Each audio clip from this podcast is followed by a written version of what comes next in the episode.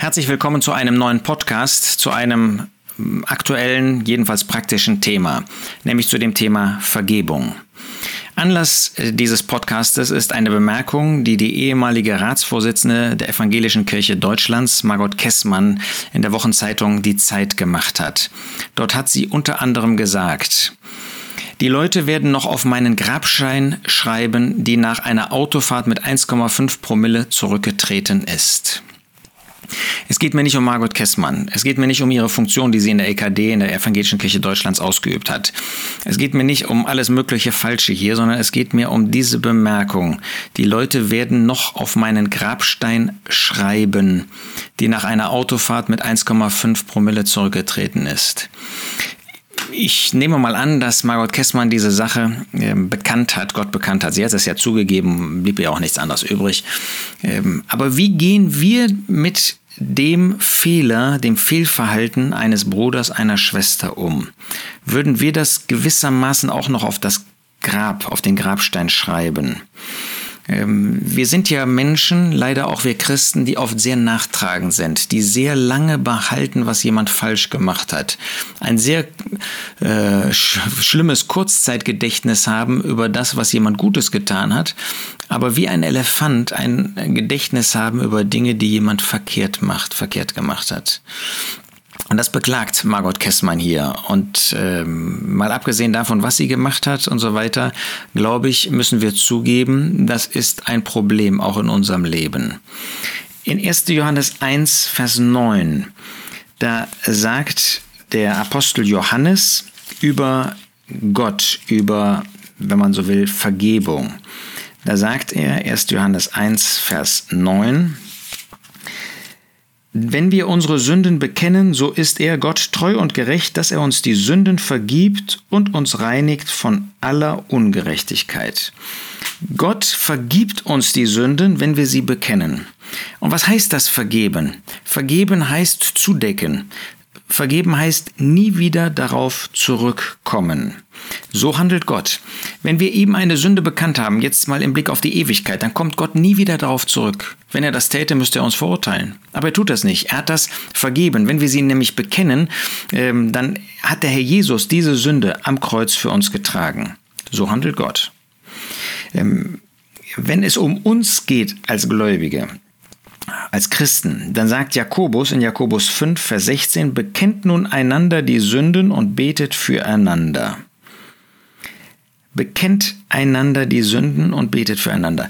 Wenn wir die Sünden bekennen, da geht es nicht darum, dass wir jedem unsere Sünden bekennen sollen, sondern wenn ich gegen jemanden gesündigt habe, dann soll ich diese Sünde bekennen.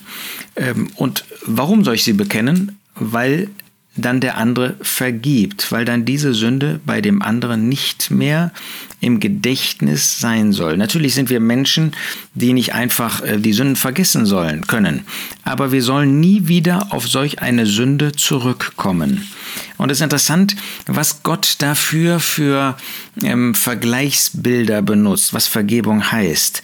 Zum Beispiel in den Propheten Micha, heißt es in äh, Kapitel 7, Vers 19, er Gott wird sich unser wieder erbarmen, wird unsere Ungerechtigkeit niedertreten, du wirst alle ihre Sünden in die Tiefen des Meeres werfen. So tief, äh, dass da gar kein Licht ist. Wir wissen, in dem Tiefsee gibt es praktisch kein Licht. Da kann man nicht sehen. Und dieses Bild benutzt Gott, um uns Vergebung deutlich zu machen. In die tiefe See, und da sieht er die Sünde nicht mehr. An anderer Stelle bei dem Propheten Jesaja sagt er einmal, dass er die Sünden hinter seinen Rücken geworfen hat. Natürlich hat Gott keinen Rücken, aber dieses Bild verstehen wir, wenn ich etwas hinter meinen Rücken werfe, dann sehe ich das nicht mehr, dann ist das unsichtbar für mich, dann habe ich da keinen Blick mehr drauf. Das ist Vergebung. Und jetzt ist die Frage, hat Margot Kessmann damit nicht recht? Dass wir vielleicht sagen, ja, ich habe das vergeben, aber wenn dann noch mal irgendwas hochkommt oder wenn ich jemand eine Person sehe, dann denke ich immer noch daran, was hat diese Person falsches getan. Und manchmal sind wir dann auch so töricht, sogar in Gesprächen das dann nochmal hervorzubringen. Ja, gerade wenn dann eine schwierige Situation ist, vielleicht auch ein, ein Gegeneinander, dann sagen wir, ja, ja, das hast du doch damals getan. Oder anderen gegenüber bringen wir das dann hervor. Und das ist keine Vergebung. Sind wir wirklich von Herzen bereit zu vergeben? Sind wir solche, die so etwas nie wieder hervorholen? Darauf weist uns das Wort Gottes hier hin, wenn es von Vergebung spricht. Vergeben heißt zudecken. Und diese Decke ist nicht mehr aufhebbar, sondern sie hat diese Sünde zugedeckt. Jakobus sagt äh, deshalb in äh, Schlusswort, die, die letzten Worte äh, seines äh, Briefes, ähnlich wie das Petrus an anderer Stelle tut, so wisse er, der jemand zurückbringt, ähm, der von der Wahrheit abgeirrt ist, dass der, der einen Sünder von der Verirrung seines Weges zurückführt, eine Seele vom Tod erretten und eine Menge von Sünden bedecken wird. Da sind Sünden bedeckt, zugedeckt und da kommt nie wieder Gott und ich darauf zurück. Wir wollen uns gegenseitig ermutigen, ermuntern, wirklich zu vergeben.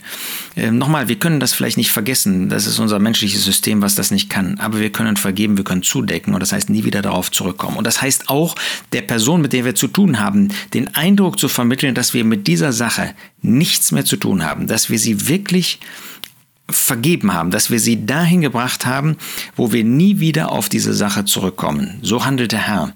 Wir wollen ihn dabei zum Vorbild nehmen.